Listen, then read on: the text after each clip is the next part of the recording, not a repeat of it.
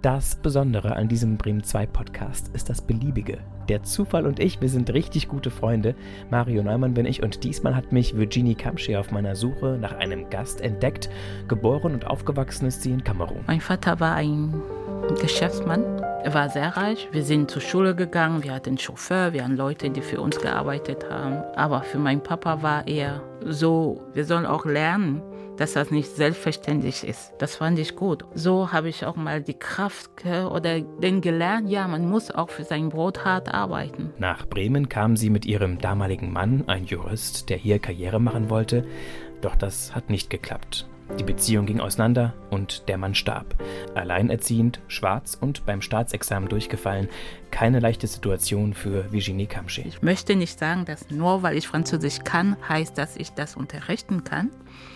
Aber wenn man schon so französische Kompetenz hat und diese Lehrprobe nicht bestehen, dann habe ich mich gefragt, ja, was wirklich los ist. Aber ich weiß schon, was los war. Da habe ich mich hilflos gefühlt. Aber der liebe Gott hat mir geholfen. Jetzt mache ich was anderes, was mir auch wirklich gut gefällt. Was Virginie Kamsche motiviert im Job wie im Leben, ist ein unermüdlicher Kampf für Fairness, Akzeptanz und Gleichberechtigung. Ich mag überhaupt nicht, wenn Menschen ungerecht behandelt werden. Ich weiß, es gibt keine Gerechtigkeit, aber zumindest ist es eine Tendenz. Ich mag überhaupt nicht, wenn Menschen rum um mich leiden, weil sie können kein Papier lesen, was sie bekommen haben oder Sie wissen auch nicht, wo sie auch mal einen Deutschkurs bekommen können. Mein Handy klingelt immer für irgendwelche Fragen und ich versuche immer wirklich da zu sein, um den, diese Antwort zu bringen, wenn ich kann. Hier sind Ihre Antworten auf das, was ich so gefragt habe. Hier ist eine Stunde Reden mit Virginie Kamsche in der ARD Audiothek. Hallo, Virginie Kamsche. Ja, hallo, Mario.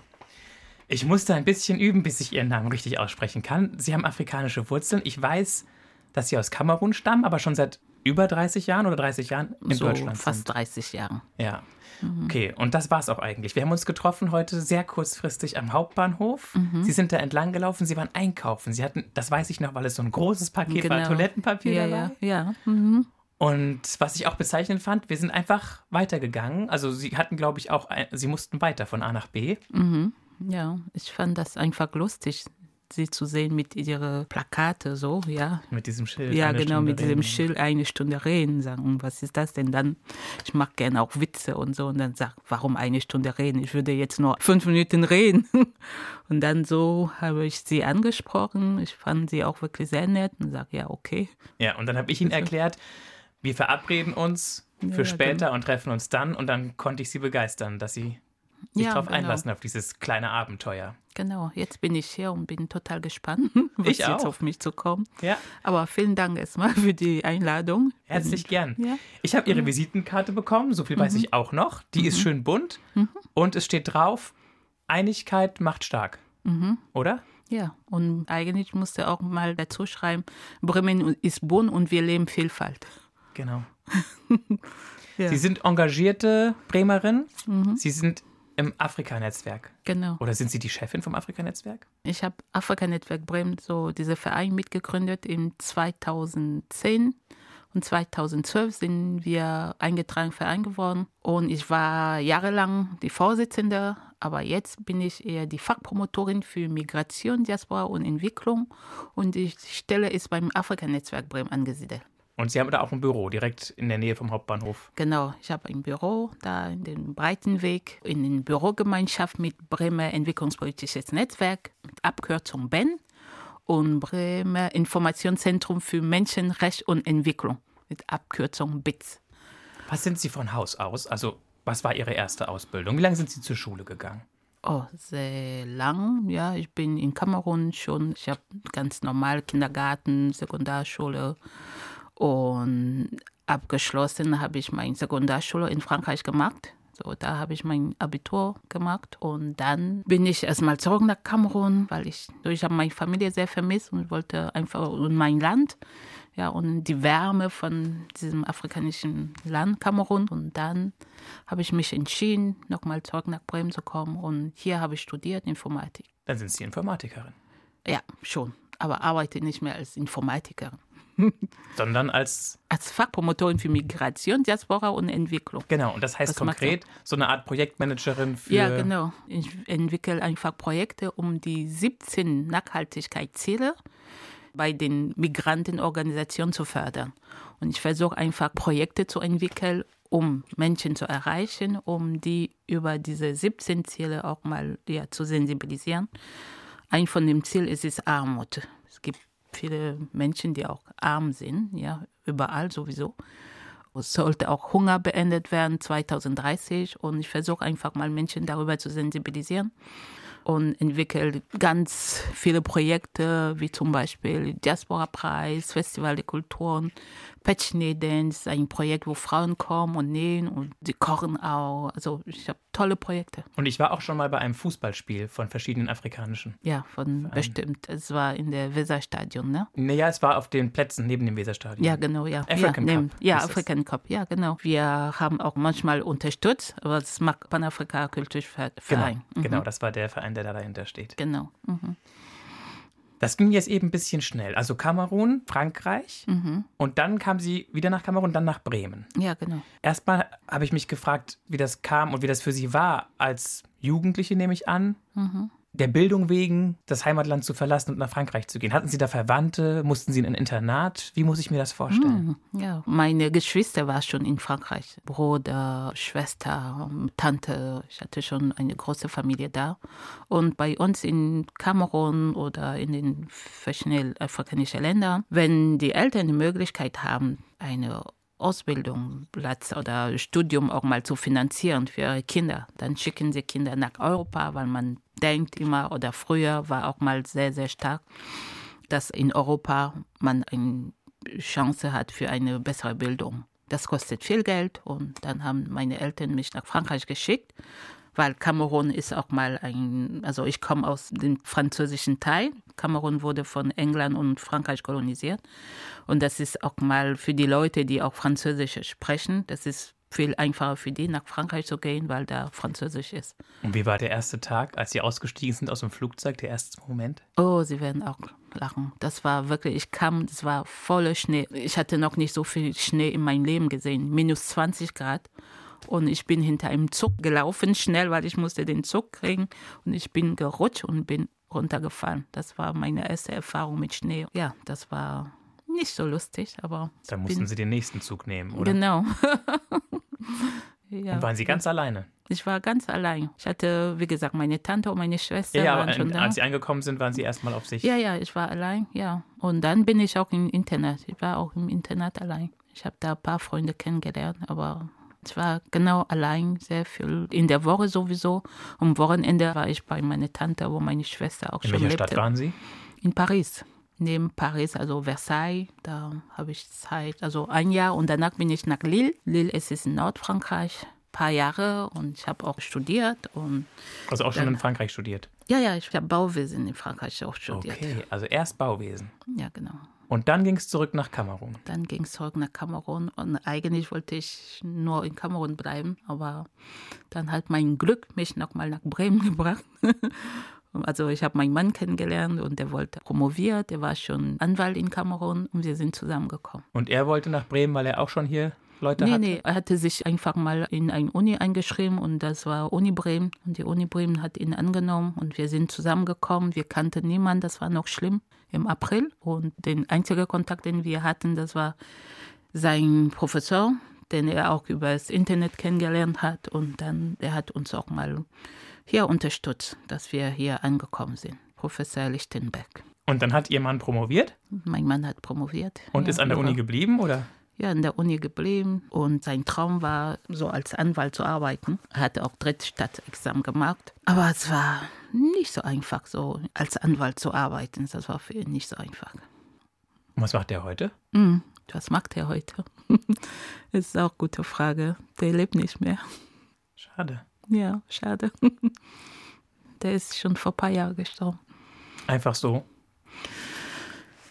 Ah, das Leben ist manchmal so, ja, sehr schwierig. Ja, der, soll man denn sagen, der ist hier nicht so klar gekommen. Ja, man kann sich vorstellen, als Anwalt in Kammer zu arbeiten und hier kommt man trotz dass man alle Qualifikationen hat, aber keinen richtigen Job, vor allem als Anwalt. Aber was hat er als Angebot gehabt, um seine Familie zu ernähren? Musste er so einige Jobs annehmen, die er wirklich, das war nicht sein Traumjobs. Und dann ist man unglücklich und dann wird man krank und dann ja, Depression. Ja. Und hat er dann selbst entschieden, dass er nicht mehr leben möchte? Nee, nee, er hat sich, nee, nee, nee, er ist einfach krank geworden. Weil er ist einfach mal schwer zu verstehen. Zwischen zwei Kulturen zu leben ist total schwer. Ich hatte mein Glück, dass ich schon in Frankreich gelebt hatte und dann könnte ich schon ein bisschen verstehen, was das bedeutet, in Europa zu leben. Aber für ihn war hier alles neu. Also das war für mich kein Problem, sage ich mal so. Wie sagt man das heute schön? Diese, ich sage immer Putzjob, aber man sagt das nicht mehr. Ne? Also diese Putzjob anzunehmen und das zu machen, das war für mich nicht schlimm, weil ich das schon kannte. Aber für ihn, für einen Anwalt, ja, muss er auch das machen, um deine Familie zu ernähren. Das war schwer. Wie alt war er, als er gestorben ist? Ja, der war noch jung. Der war, ich glaube, 53, so ungefähr. Waren Sie noch zusammen? Nein, Oder war die Beziehung auseinandergegangen? Die Beziehung ist irgendwann auseinandergegangen. Könnte auch nicht mehr funktionieren, weil ich habe ihn nicht verlassen, weil er krank war, aber es hat nicht mehr funktioniert. Hat er Hilfe bekommen? Hilfe gesucht? Mhm, mhm, ja, ja. Und dass er also, zurückgeht nach Kamerun? Er hat auch versucht, aber es ist wirklich schwierig, in zwei verschiedene Kulturen zu leben. Man weiß auch nicht mehr, wo man richtig ist. Auch ich, wenn ich zurück nach Kamerun kehre, es gibt auch bestimmte Dinge, die dort mir nicht mehr gefallen. Und dann kommt man überhaupt nicht mehr zurecht. Und wenn ich auch hier bin, ich sehe auch Dinge, die mir auch nicht gefallen. Und dann sage ich, oh, ja, man ist auch geprägt von diesen beiden Kulturen. Und das ist einfach mal schwer, sich irgendwo wirklich 100% wohlzufühlen. Was gefällt Ihnen in Kamerun beispielsweise nicht mehr so? Wenn ich zum Markt gehe, gibt es keinen festen Preis. Meistens ist es so ein bisschen nach dem Kopf eingerichtet. Wenn zum Beispiel diese, wie heißt das nochmal? Kopfhörer. Kopfhörer, danke. Wenn diese Kopfhörer zum Beispiel 20 Euro kosten würden, also die fangen schon mal mit 50 Euro an vielleicht, je nachdem, ja. Wie du aussiehst. Genau. Und das nervt mich. Und ich habe immer das Gefühl, ich werde auch betrogen. Und ich mag das nicht oder die Schlange, wenn man zum Beispiel bei der Post ist oder weiß auch nicht was. Man muss warten, bis man drankommt. Nee, nee, nee, das ist nicht das Problem. Also man wartet, ja, aber es könnte auch jemand von hinten kommen, nur weil er, keine Ahnung, die Schwester oder der Chef von dir oder weiß auch nicht was, dann geht er vor. Und dann musst du noch lange warten. Du weißt aber nicht, wie lange du da warten sollst. Ja. Und das sind so kleine Dinge, die mir auch wirklich nicht mehr gefallen, weil ich finde das nicht so gerecht. Solche kleine Dinge. Apropos kleine Dinge, wir kommen zu den kleinen Fragen des Lebens. Sie dürfen drei Zettel ziehen, oh, liebe Virginie Kamschi. Haben Sie schon einmal heimlich die SMS, WhatsApp oder Nachrichten Ihres Partners oder Kindes gelesen? Ja, wenn ich ehrlich bin, habe ich manchmal, ja. Warum? Also von meinem Partner, wenn ich das Gefühl habe, dass irgendwas nicht stimmt, das war damals, dann habe ich geguckt, was stimmt nicht, warum ist er so, warum ist er komisch zu mir, ist was hinter meinem Rücken und dann war ich neugierig, ich wollte einfach mal wissen, warum der Partner nicht mehr der Partner, den ich früher kennengelernt habe, warum ist er nicht mehr so. Ja, und dann habe ich festgestellt, hm, es läuft was. Wirklich? Ja. War das, war das Ihr Mann? Ja. Und dann waren Sie ganz schön enttäuscht, oder? Ja, klar, das tut weh. Dann haben wir darüber gesprochen. Aber es war nicht so schlimm. Ich könnte auch gut nachvollziehen, warum. Soll ich das auch jetzt sagen, warum? Wenn Sie möchten. Nee. Nee, nee, wissen Sie nicht. Sie entscheiden selber, was ja, ja. Sie erzählen, Frau Kamschi, und was nee. nicht. Nee, dann sag ich, er ist jetzt, er lebt nicht mehr. Bei uns sagt man, man redet nicht mehr von den Leuten, die nicht mehr leben. Ja. Aber ich habe jetzt schon sehr viel gesagt, ja. Das stimmt. Die nächste Frage bitte. Mhm. Was spielen Sie am liebsten? Sportspiele wie Fußball, Brettspiele wie Monopoly, Karten wie Skat, Computerspiele, Trinkspiele oder spielen Sie Theater? Würde sagen Brettspiele wie Monopoly. Und gewinnen Sie gerne oder ist es egal? Oh nee. Also ja, gerne. Möchte jeder auch mal gern gewinnen, aber ich gewinne nicht. Ich habe meine Tochter, die ist wirklich, sie gewinnen alle Spiele. Die ist wirklich so Profi. Ich kann nicht gegen sie gewinnen. Wie alt ist sie? 24.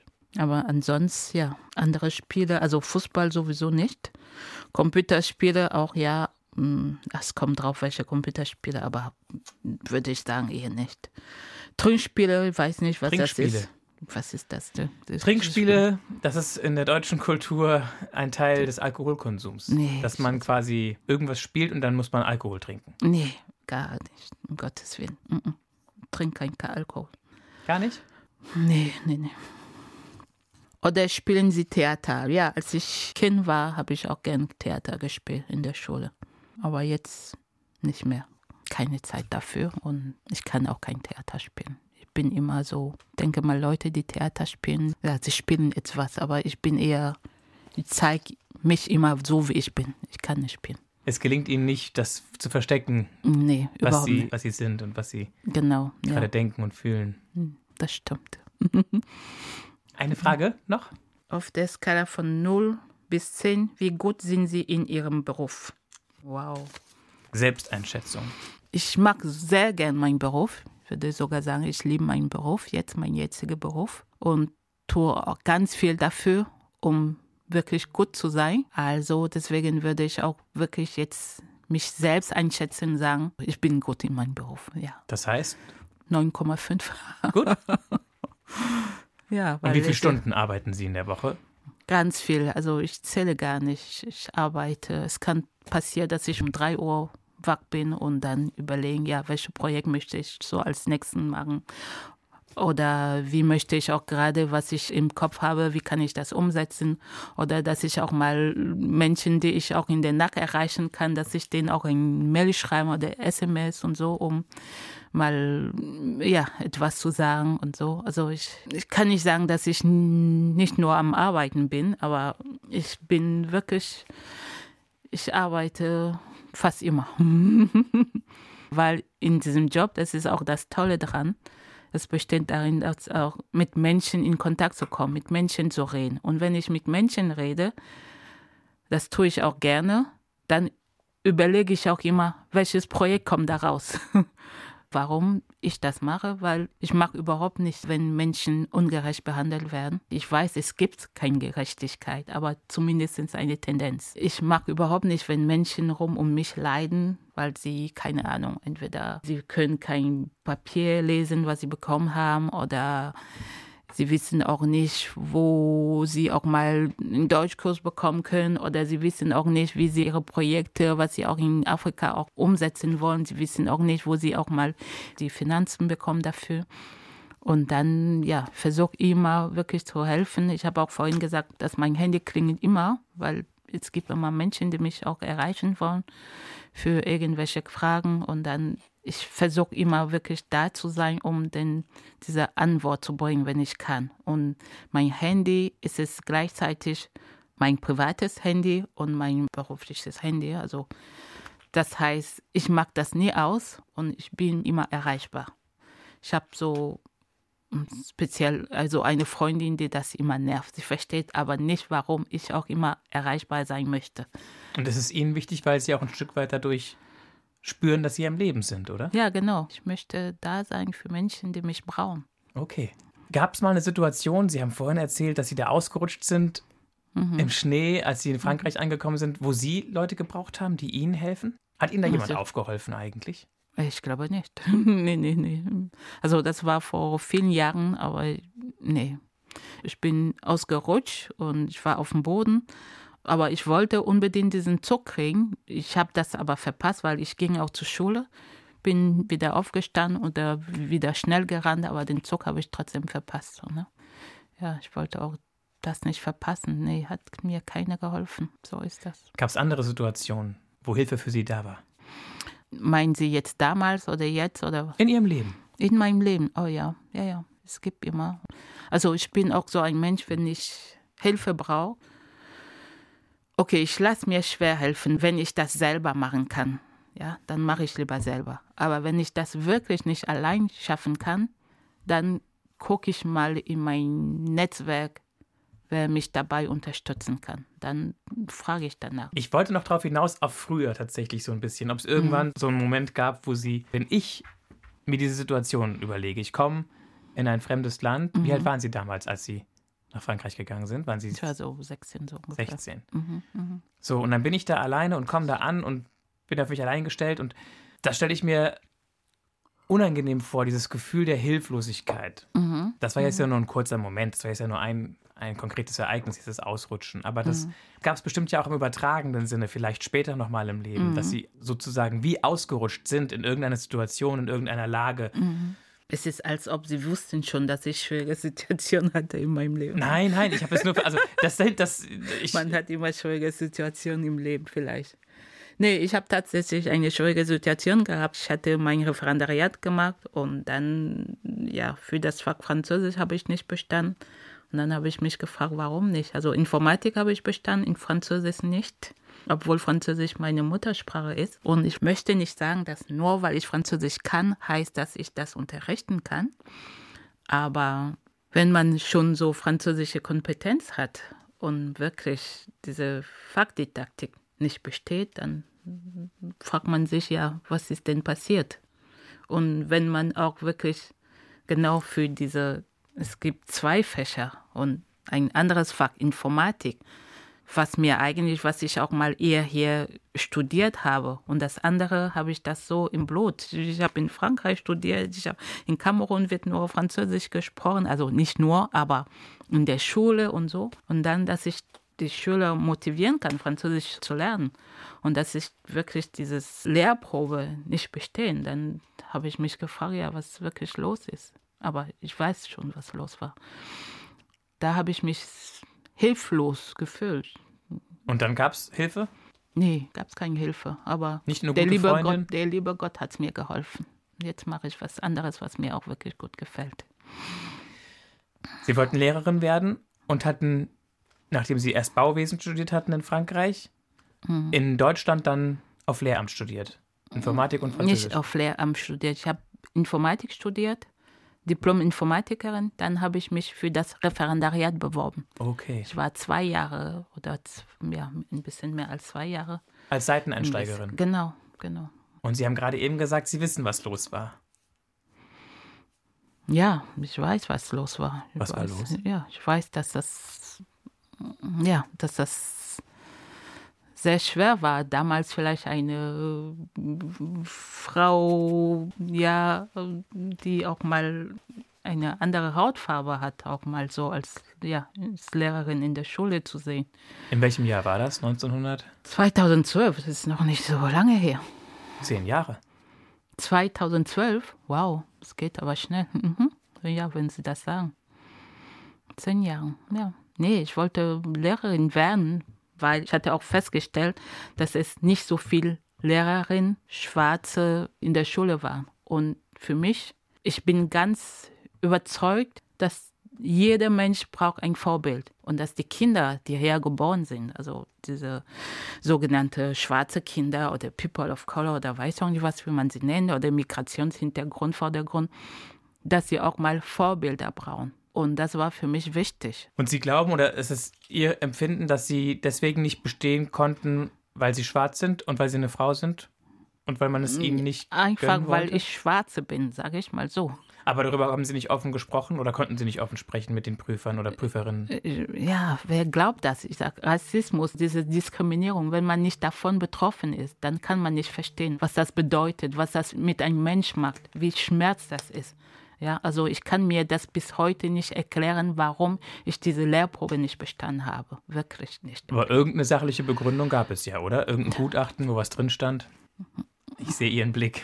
Sie, Sie gucken etwas also ratlos. kein, es gibt keinen Mensch hier in dieser Erde, der mir sagen kann, dass ich kein Französisch kann. Ich kann Französisch sprechen. Ich habe mein Abi in Frankreich gemacht. Ich habe auch mein Diplom in Frankreich gemacht. haben Sie Bauwesen abgeschlossen? Ja, ich habe, äh, ja.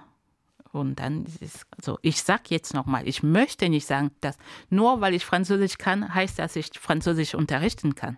Das ist zwei verschiedene Schuhe, das weiß ich. Aber ich habe manche Leute das äh, gesagt und sagen, ja, wie geht das denn, dass du das nicht bestanden hast?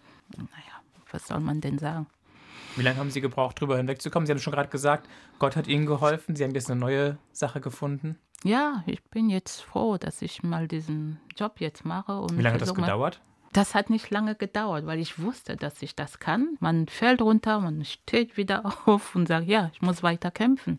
Nicht nur für mich, aber vielleicht für die anderen. Wie war das für Sie? Wie wurde Bremen Ihr Zuhause? Was waren so die Momente, wo es Klick gemacht hat, wo Sie gemerkt haben, ja, ich, Bremen ist jetzt der Ort, wo ich leben möchte? Ich muss auch wirklich sagen, dass ich eine tolle Frau hier, die war Hebamme. Ich war schwanger, als ich hier angekommen bin. Und ich habe eine Hebamme kennengelernt, die Französisch kann, weil ich damals kein Deutsch konnte. Und wir sind bis heute wirklich, es ist meine Schwester und die hat wirklich mir geholfen, hier das System auch zu verstehen. Wir sind auch immer spazieren gegangen. Ich habe auch mal die Orte gesehen. Also ich bin wirklich immer entlang des Weser und ich laufe sehr gerne und das hat sie mir alles beigebracht. Ich bin ihr wirklich dankbar. Ich fühle mich hier wohl. Ja, ja, manchmal es gibt auch Momente, wo ich sage, oh, was mache ich hier? Aber nee, ich bin wirklich meine liebe Schwester Elvira dankbar. Vorhin haben Sie gesagt, Sie haben, als Sie in Frankreich gelebt haben, Kamerun vermisst.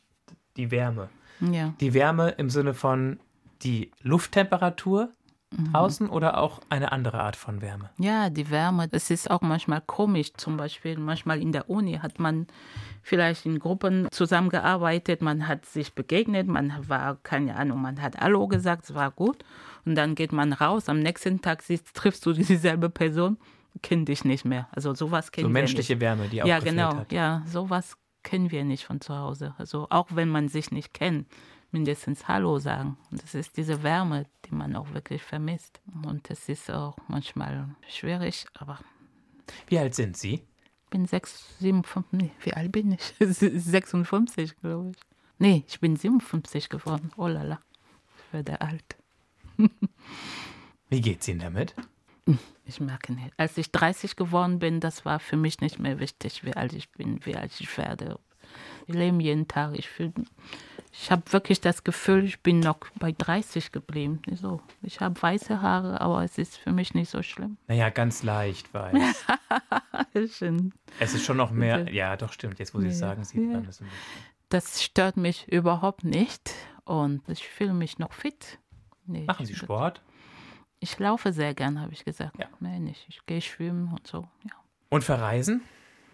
Sehr gern, aber ich muss auch wirklich sagen, dass seitdem ich diesen Job mache, ich bin so gefangen in diesem Arbeit, dass ich denke, wirklich nicht so ein Urlaub. Gut, dann kommen wir jetzt nämlich zu unserem Koffer. So ein interessanter Koffer. Was kommt da raus? In dem Koffer sind zwölf Gegenstände und Sie dürfen eine Sache aussuchen und sagen, warum Sie diese Sache ausgesucht haben. Mhm. Danach können Sie sie wieder reintun, aber das ist so ein Spiel sozusagen. Okay. Soll ich das erste schon raussuchen? Eine Sache, einfach nur eine Sache nehmen. Nur eine Nur Sache. eine. Das hier. Das ging schnell. ja. Was ist es geworden? Also das ist für mich Liebe. Ein rotes Herz, eine, Ja, ein rotes eine Pappschachtel. Herz. Genau. Da sind auch noch zwei kleine Herzen drauf, Ja. also als Aufkleber. Ja, genau. Also ja, es ist für mich, ich sage immer, ich liebe Menschen. Liebe, es ist für mich was Wertvolles, was verbindet. Wir sollen uns auch alle lieben, vom Herzen sprechen, so ehrlich miteinander sein und uns nicht wehtun. Ich weiß aber nicht warum, aber es ist mir wichtig, die Menschen auch zu lieben. Ja, einfach so, ne? mit meinem Herz. Ich rede auch immer mit meinem Herz, weil das, da steckt auch so viele Liebe da drin. Und ich habe auch vorhin gesagt, ich mag überhaupt nicht, wenn Menschen rum um mich leiden. Das kann ich nicht sehen, weil ich diese Menschen mögen. Als wir uns getroffen mag- haben vorhin, habe ich Sie gefragt, was Sie gerade so beschäftigt, was Ihnen vielleicht Sorge bereitet, was Ihnen Freude macht. Und da haben Sie schon gesagt, es macht Sie betroffen, dass Krieg ist in Europa gerade. Mhm, mhm, mhm. In der Ukraine und dass jetzt Menschen auf der Flucht sind. Ja, genau, ja, weil ich, wir haben auch fast jeden Tag Menschen, die hierher kommen und wenn sie wirklich erzählen, was da los war und so, dann ist es wirklich schon heftig. Also jeden Tag trifft man Menschen, die hier sind, sie kommen, sie lachen so und dann, was sie noch erzählen haben, das ist wirklich, gestern hörte ich noch jemand, der sagte, er war ein, eine Schlange und nur weil er wirklich schwarzer ist, dann kam jemand und sagt, nee, sie, also er hat drei schwarze Personen auch raus aus der Schlange und sagt, nee, sie dürfen nicht. Das war eine Schlange für Menschen, die verreisen sollte. Und also wenn ich solche Dinge höre, dann finde ich das wirklich nicht schön. Wo war diese Schlange? In der Ukraine, In Polen. in Polen. Weil gesagt wurde, ihr seid keine richtigen Ukrainer, weil ihr Schwarze seid? Ja, sowieso, man hört das, ja. Rassismus in der Krieg. Verrückt, oder? Ja, genau. Unsere Welt ist verrückt geworden. Also Liebe, ja. Liebe ist das zentrale Element? Ja, für mich, ja. Wenn wir uns mal leben würden, so alle, dann denke ich mal, wir würden uns auch nicht gegenseitig uns fertig machen, uns wehtun, uns, ja. Sie haben vorhin erzählt, dass Sie Unterstützung bekommen haben von dieser Hebamme, als Sie aus Kamerun mit Ihrem damaligen Mann hierher gekommen sind, nach Deutschland. Und Sie haben schon von einer Tochter gesprochen, mit der Sie Gesellschaftsspiele spielen. Waren Sie damals mit der Tochter schwanger oder haben Sie mehrere Kinder? Nee, ich war mit meinem Sohn schwanger. Ich habe zwei Kinder, die hier geboren sind und die gehen ihren Weg. Und haben Sie eher ein enges Verhältnis als Mutter oder sind Sie eher so die Mutter im Hintergrund, die da ist, wenn man sie braucht, aber haben wenig Kontakt? Ja, doch, doch, doch. Ich habe sehr guten Kontakt mit meinen Kindern. Es ist mir wichtig, auch mit denen in Kontakt zu sein. Und wenn Sie unterschiedlicher Meinung sind, was machen Sie dann? Ja, einfach mal reden wir darüber, wir diskutieren und so. Wir sind ja sehr oft zusammen und reden. Ja. So, ich liebe meine Kinder über alles, wie jede Mutter. Schön. Ja, das ist wunderbar. Und wenn ich mir das so nochmal überlege, Sie haben ja ganz schön viel Ausbildung hinter sich gebracht. Sie waren in der Schule, Sie haben Abitur gemacht. Sie haben Bauwesen studiert in Frankreich und den Abschluss gemacht als Ingenieurin. Dann haben Sie Informatik studiert in Deutschland, auch einen Abschluss gemacht. Und dann haben Sie einen Seiteneinstieg als Lehrerin gemacht und haben aber dann sozusagen die Abschlussprüfung in der Fachdidaktik im Fach Französisch nicht bestanden. Und da war dann für die Lehramtskarriere leider das Ende.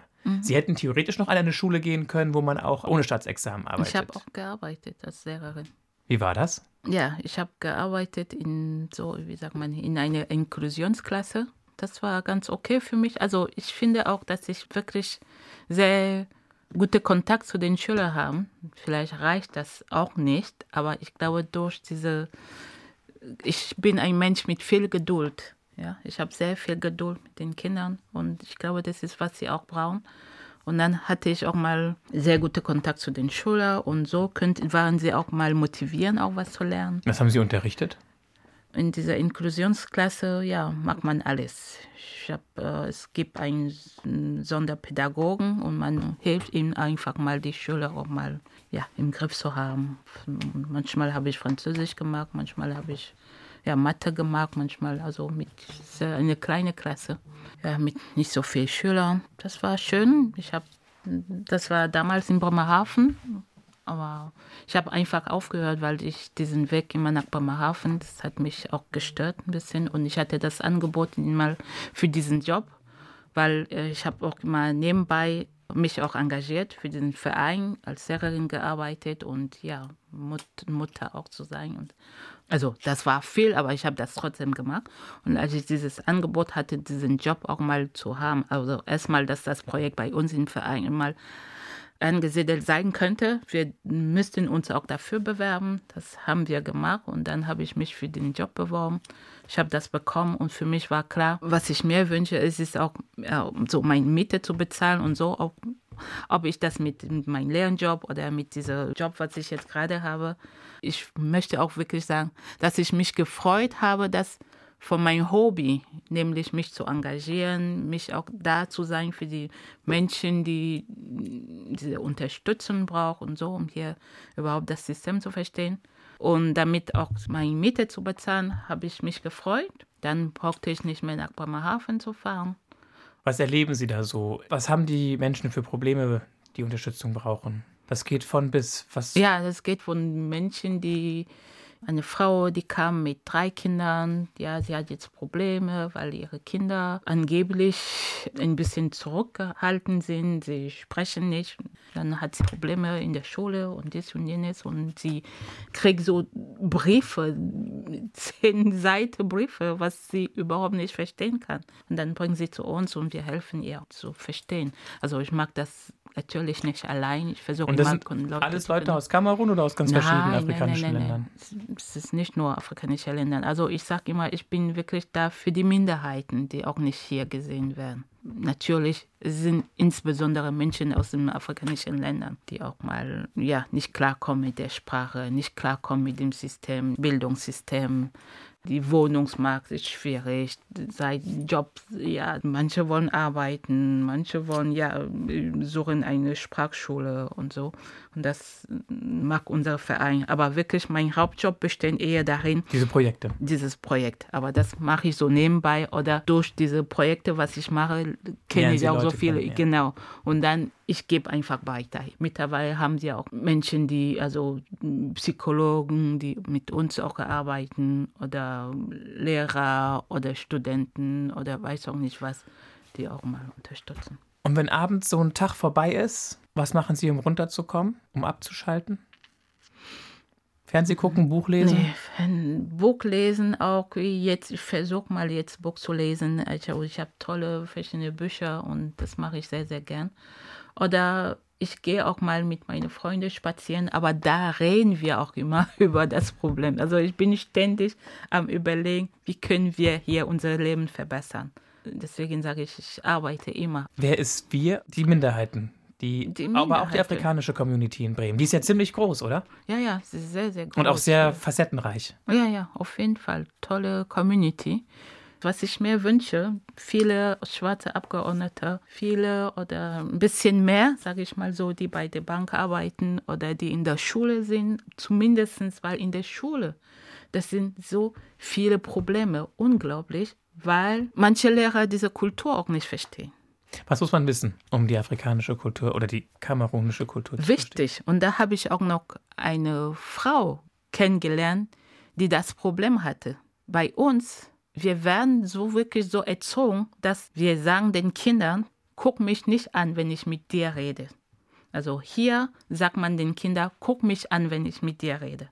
Und wenn ein Lehrer das nicht verstehen, dass das so ist, ja, dann denkt er vielleicht, das Kind versteckt was oder weiß auch nicht was. Oder hört mir gar nicht zu. Genau, und das sind Dinge, okay, auch mit einem interkulturellen Training lernt man das, aber es ist auch wichtig, wenn wirklich Lehrer afrikanischer Hintergrund auch da wären, dann würden sie auch mal wirklich diesen Job machen und ein bisschen diese Aufklärungsarbeit machen.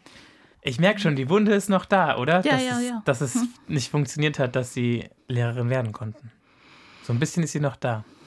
Aber auch wenn ich das nicht das gemacht habe, wünsche ich mir, dass das noch mehr Menschen Ja. das geben. Also ich, ich sage Ihnen tausendmal, ich bin wirklich froh, dass ich diesen Job mache. Sie haben gesagt, dass Gott sie geführt hätte. Glauben Sie an Gott oder sind Sie Ja, ja, ich glaube an Gott. Ja, wirklich. evangelische Christen, nehme ich an? Oder Mhm. Pentecostal Church? Pfingstkirche oder in. Nee, nee, nee. nee. Also ich bin auch ab und zu mal dahin gegangen, weil das Leben, Leben lebendig Lebendiger ist. Ja, das mache ich sehr, sehr gern. Aber sonst ich gehe in eine evangelische Kirche, Friedensgemeinde. Ich gehe seit 30 Jahren da fast, weil ich den Pastor kenne und ich finde das toll.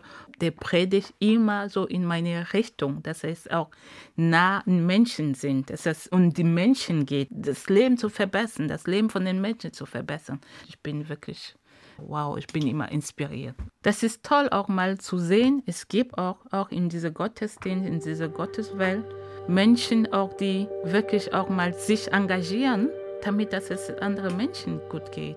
Gut, kommen wir zu den großen Fragen des Lebens. Oh lala, Drei Stück bitte. was kommt da raus? Und haben Sie auch viele Freunde, mit denen Sie Französisch sprechen oder sprechen Sie. ich spreche Französisch auch, mit Ja. ihnen würde ich auch Französisch reden. Oui, mais c'était à l'époque quand j'ai parlé français. Ah so, vous parlez bien tout. français. Malheureusement. Ah, mais vous parlez très bien, mais on peut continuer en français. äh, mais ich bezweifle, dass alle uns verstehen. Ja, ja, ich glaube. Nee, ich rede auch ab und zu mal Französisch, nur ich engagiere mich auch für die Mehrsprachigkeit. Dass Menschen auch wissen, dass diese Sprache, die wir bringen, dass das eher, sie sollen das eher sehen als Bereicherung, mehr als Bereicherung als Defizit. Es gibt Menschen, die hier fünf Sprachen sprechen. Das ist doch toll. Statt nur, weil sie vielleicht kein Deutsch können. Oder kein denken, perfektes Deutsch. kein perfektes Deutsch, denken sie, sie sind keine Ahnung, sie können nichts. Nein, das stimmt nicht. Aber Sie haben gesagt, Französisch ist Ihre Muttersprache. Ich habe noch meine Muttersprache. Also ich bin mit Französisch aufgewachsen. Und Ihre echte Muttersprache ist? Bamileke, Banjun. Banjun, Bayangam. Ist sehr kompliziert ein bisschen zu verstehen. Und das haben wir zu Hause gesprochen, also diese Muttersprache, was auch mal manche nennen das Dialekt und so, haben wir zu Hause gesprochen. Und Französisch haben wir auch zu Hause gesprochen. Und draußen auch, das war auch Französisch unsere Muttersprache. Also die Bamileke in Kamerun, die kommen aus Westkamerun. Das heißt, in der Stadt, wo ich aufgewachsen bin, das ist Douala. Das heißt, da habe ich auch mal diese, die Sprache auch da gelernt. Douala habe ich auch gesprochen. Und in anderen Viertel gab es auch Bassar. Das habe ich auch gelernt und das kann ich auch so ein bisschen. Und dann auch neben Französisch und daneben auch Englisch und so. Also kann schon viele Sprachen. Und ich bin nicht die Einzige. Viele von uns, die hier sind, sie können auch viele Sprachen sprechen. Und sprechen Sie auch mit Leuten in Bremen Duala? Ja, Duala oder Bamileke, meine Muttersprache, oder Bassa ein bisschen, ja. Und wie eng halten Sie Kontakt nach Kamerun? Oh, ich bin, ich habe meine Brüder, meine Eltern leben nicht mehr, aber ich habe meine Brüder noch da. Tagtäglich bin ich auch in Kontakt mit denen. Nicht nur mein Bruder, aber Verwandte, Cousine, Freunde. Was haben Ihre Eltern beruflich gemacht? Mein Vater war ein Geschäftsmann. Er war, wie sagt man das, wenn ich das jetzt sage, das klingt so, als ob ich angebe oder so, aber er hatte, war wohlhabend. So, war, hatte er eine so. Firma? Ja. Für Firma. Autos? Nee, nee, nicht Auto. Er hat so ein, erstmal so einen Laden, so so wie, keine Ahnung, Rewe, Edeka. So Lebensmittelgeschäft. Lebensmittelgeschäft, ja genau. Dann hat er auch so eine viele Firma, Joghurtfirma, Weinfirma. Er hat Wein importiert.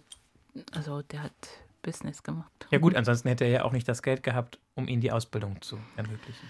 Sowieso, aber ich kann Ihnen auch sagen, dass auch wenn man kein Geld hat, man nimmt Kredit. Also Bildung hat einen hohen Wert, vor allem in Kamerun, sehr wichtig. Es sind so ungefähr mehr als 80 mm, Prozent so, die wirklich ausgebildet sind für uns. Und was lieben Sie an Ihrem Heimatland? Was ich noch gern mag, ist, ist das Essen.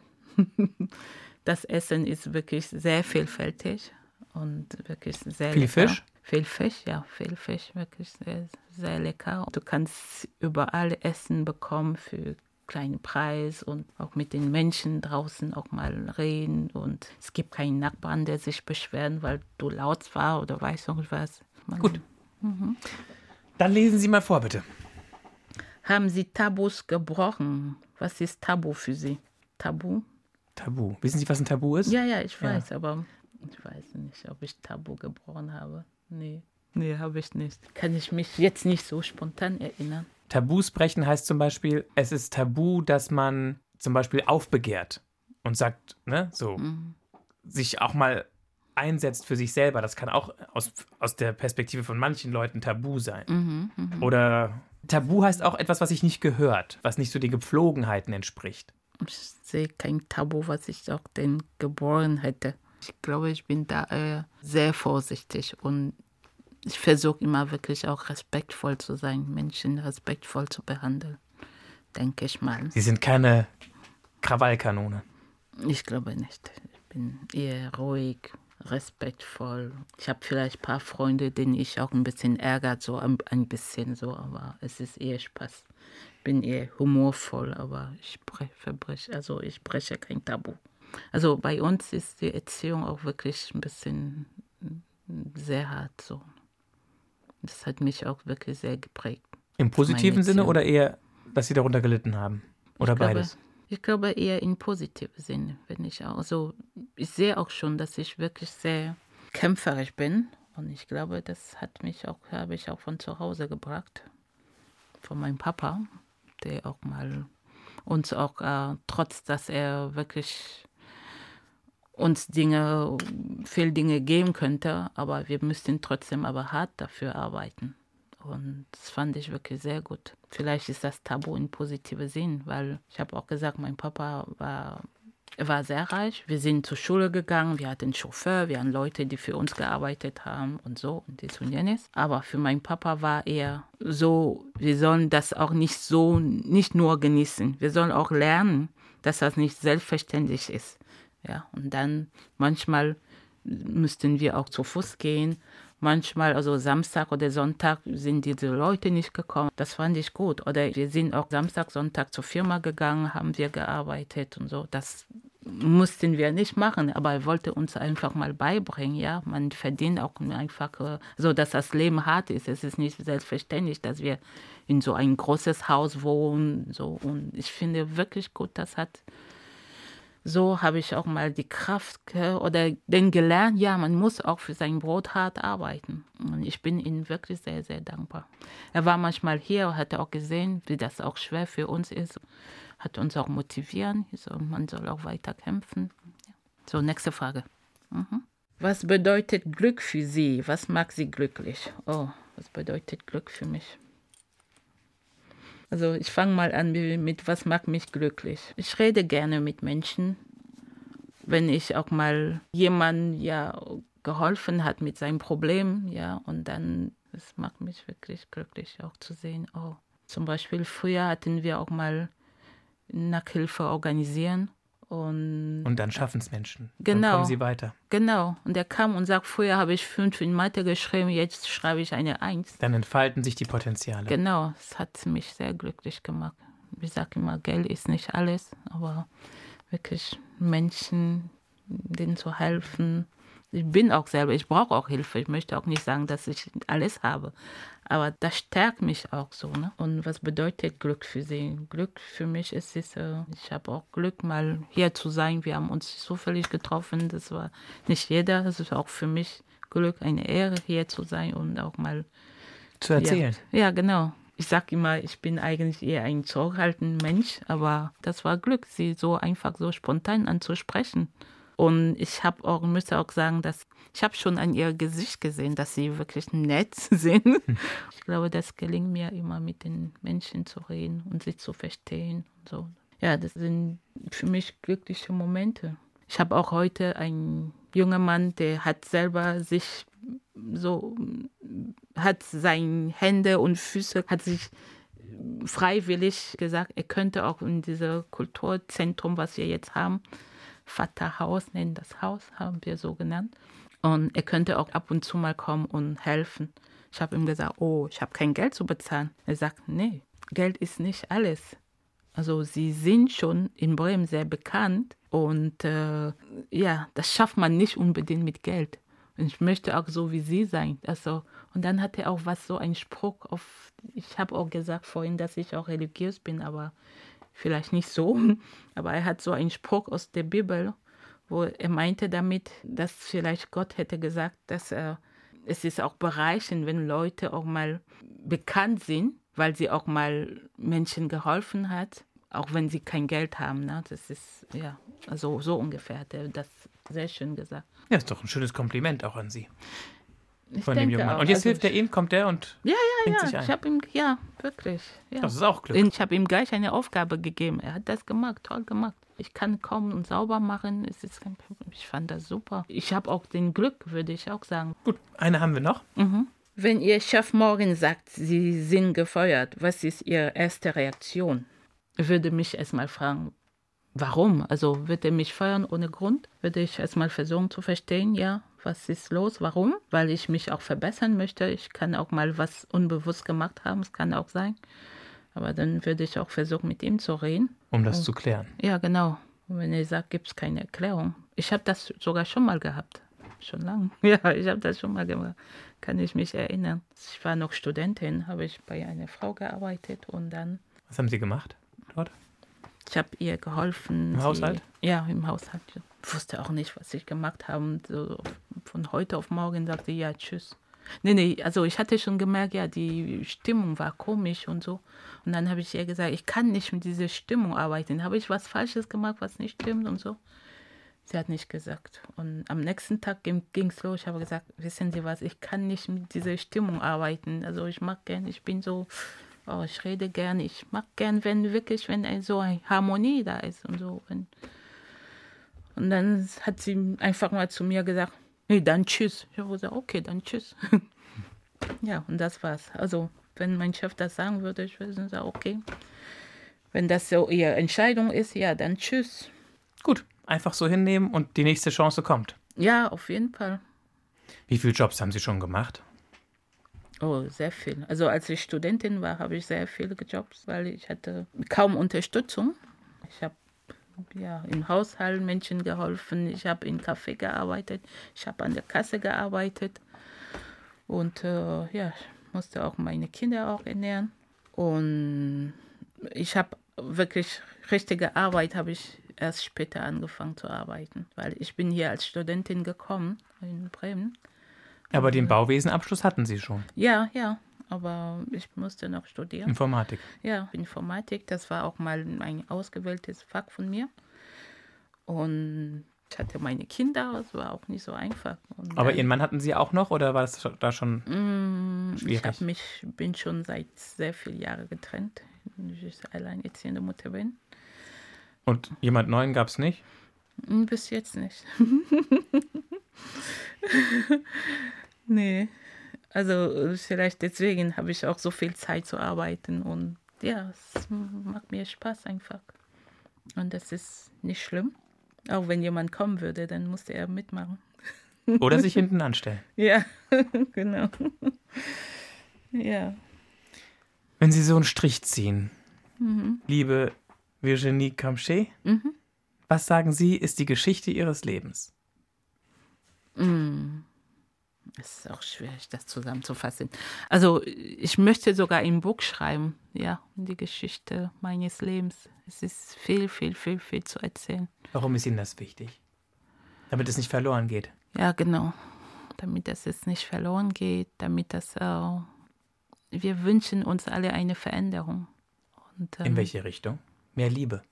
Mehr Liebe, ja, genau. Mehr Liebe. Einfach, es ist, ich Und verstehe mehr auch nicht- Gerechtigkeit. Genau, das ist, was ich sagen wollte. Ich verstehe aber nicht, warum man soll seinen Mitmenschen auch mal so verletzen. So, das verstehe ich nicht. Ich sage immer, es gibt genug für alle hier. Wir sollen einfach mal lernen, wirklich zu teilen und zu lieben und zu mögen, um zu akzeptieren, wie wir sind und der andere auch zu akzeptieren, wie der ist. Und ich weiß ja warum, warum das so, so schwer ist. Ja, vor allem, ich sage auch immer, wenn Sie haben mich auch da vorhin gefragt wegen Skala. Ich sage auch immer, wenn es so eine Skala gibt von Menschen hier in der Erde, da sind die Schwarze wirklich ganz unten. Ganz, ganz unten. Für mich, das muss nicht sein. Ich verstehe aber nicht, warum Menschen nur aufgrund des anders aussehen, aufgrund eurer Hautfarbe auch mal Na gut, es gibt ja auch schon einige große Stars, die schwarz sind. Schauspieler in Amerika. Ja, aber Sie haben auch gehört von George Floyd, ne? Das gibt's auch. Ja, das heißt, es gibt immer solche und solche. Und für diese andere solche sage ich auch, warum. Und das gibt's auch ein bisschen mehr auch. Immer mehr, immer mehr, immer mehr. Und wie geht's Ihnen hier in Bremen? Fühlen Sie sich sicher? Fühlen Sie sich wohl? Fühlen Sie sich als, als vollwertige Bremerin und Teil der Gesellschaft? Oder haben Sie manchmal das Gefühl, Sie werden nicht akzeptiert? Also wenn Sie jetzt von mir Ja, reden. Sie persönlich. Mhm. Ich persönlich, also ich fühle mich hier wohl. Ich finde auch mal, dass ich auch mal in diese Gesellschaft gehört und denke ich mal gehört auch werde jetzt. Aber es hat aber lange gedauert. Aber ich sag mal, ich engagiere mich für die andere Minderheit, die auch nicht gehört wird. Nur weil sie ja Schwarze sind oder weil sie anders aussehen.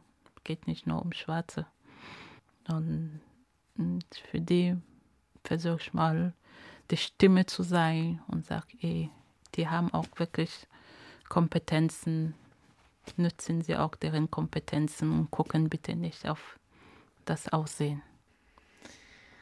Ich finde Sie eine charmante, tolle Frau und es war mir eine große Ehre, Sie als Gast zu haben hier in dem Podcast Eine Stunde Reden. Danke, dass Sie sich die Zeit genommen haben. Ich kann nur sagen, gleichfalls. Und ich wünsche Ihnen alles, alles Gute für das, was Vielen noch Dank. kommt. Ja, ja. Vielen, vielen Dank. Ich hoffe, kommt noch viel. Ich habe noch vieles vor. ja, vielen, vielen Dank. Also Sie waren auch äh, sehr nett, charmant auch und deswegen bin ich hier und auch wenn ich sage, oh Mensch, warum hast du das gemacht? Wahrscheinlich noch ein Termin, hast du nicht genug Termine? Aber Ja, schön. war jetzt ja nicht der schlimmste Termin, hoffentlich. Nein, aber ist gut. Jede Erfahrung ist immer gut für mich. Wer weiterhören möchte, dem empfehle ich zwei Frauen, deren Männer ebenfalls frühzeitig gestorben sind. Sie heißen beide Heide mit Vornamen. Lebensmotto Stirb und werde ist die Folge mit Heide Wie Diers und wie sich ihr Leben nach häuslicher Gewalt zum Guten gewendet hat, ist der Titel der Folge mit Heide Gretschgeffers. Ich bin Mario Neumann. Wir hören uns.